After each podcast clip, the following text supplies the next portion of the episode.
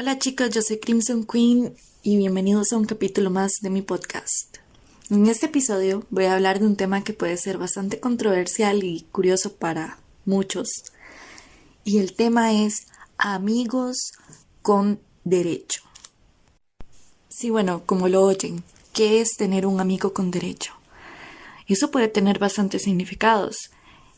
Y quise interactuar con mis seguidores de Instagram y hoy en la mañana puse varias preguntas en las historias, así que vamos a comentar qué fue lo que me contestaron y qué fue lo que se resolvió a partir de esas encuestas.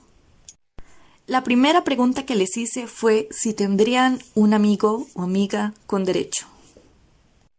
Hasta la hora de grabado este podcast, que son 12 y 5 AM, 37 personas habían participado en la encuesta, con 30 personas diciendo que sí y 7 diciendo que no. La siguiente pregunta que les hice fue si se puede tener más de un amigo con derecho. En esta participaron 31 personas con 21 votos para sí y 10 votos para no. ¿Qué podemos concluir nosotros de esto? Que la mayoría de personas sí se atreverían a tener un amigo con derecho y tendrían más de uno. Sí, así como lo escuchan, señores. Más de un amigo con derecho a la vez. Pero bueno, vamos a la parte más interesante. Les dejé en la cajita de preguntas qué significa para ellos un amigo con derecho. Y eso es bastante importante porque todo depende del punto de vista de las personas involucradas, ¿no creen? Bastantes comentarios iban dirigidos a sexo. Tener sexo sin enamorarse, tener sexo sin compromiso, tener sexo con amigos. Y yo les pregunto, ¿ustedes creen eso? ¿Ser amigos con derecho solo involucra sexo? Otros comentarios iban dirigidos a ser novios sin compromiso, ser novios escondiéndolo, fingir ser novios, y hubo una que fue la que me pareció más curiosa, que decía, acuerdo mutuo, espontáneo y de disfrute. Bueno, pues estoy más de acuerdo con esta explicación porque más que involucrar sexo o fingir ser novios o lo que sea, es un acuerdo.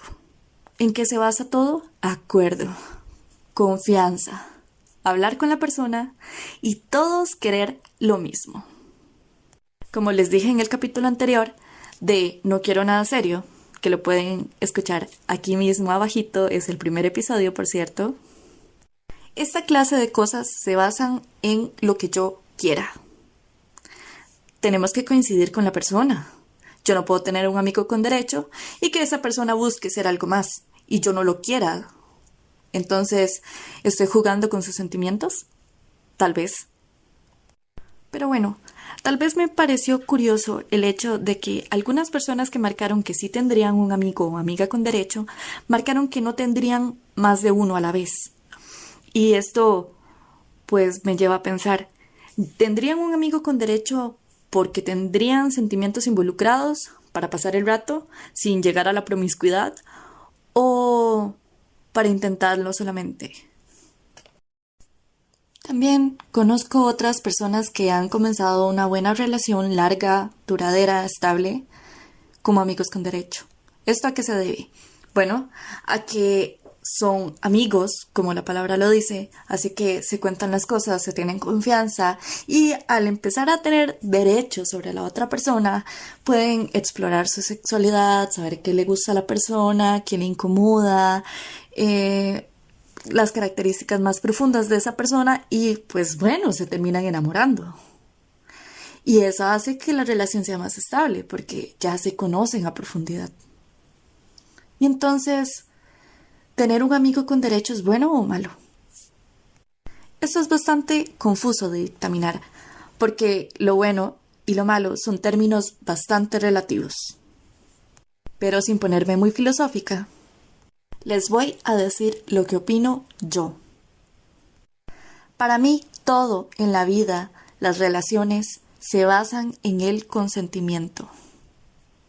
Si las dos personas están de acuerdo con ser amigos con derecho y no tienen ningún problema al respecto, no veo el por qué no. Hay que dejar los tabús de lado, gente. Los tabús no te llevan a ninguna parte. Al contrario, te limitan. Y las limitaciones te hacen infeliz. Pero sí les digo, si ustedes quieren a esa persona y aceptan ser sus amigos con derecho solo por poder tener algo más con esa persona, ahí sí les digo que no estoy muy de acuerdo. Porque si hay sentimientos involucrados, puede salir lastimado. Así que mejor lo evitan. Y bueno, esto es todo por hoy. Así que gracias por escucharlo. Y bueno, si lo escuchan en YouTube o en SoundCloud, me pueden dejar los comentarios de qué opinan ustedes. También me lo pueden dejar en Instagram. Aparezco como The Real Crimson Queen. Si lo escucharon por Spotify, pues bueno, les pido que me sigan, por favor. Si les gustó, compártanlo con sus amigos y bueno, ya saben, hacernos más grandes como comunidad. Y me despido. Chao.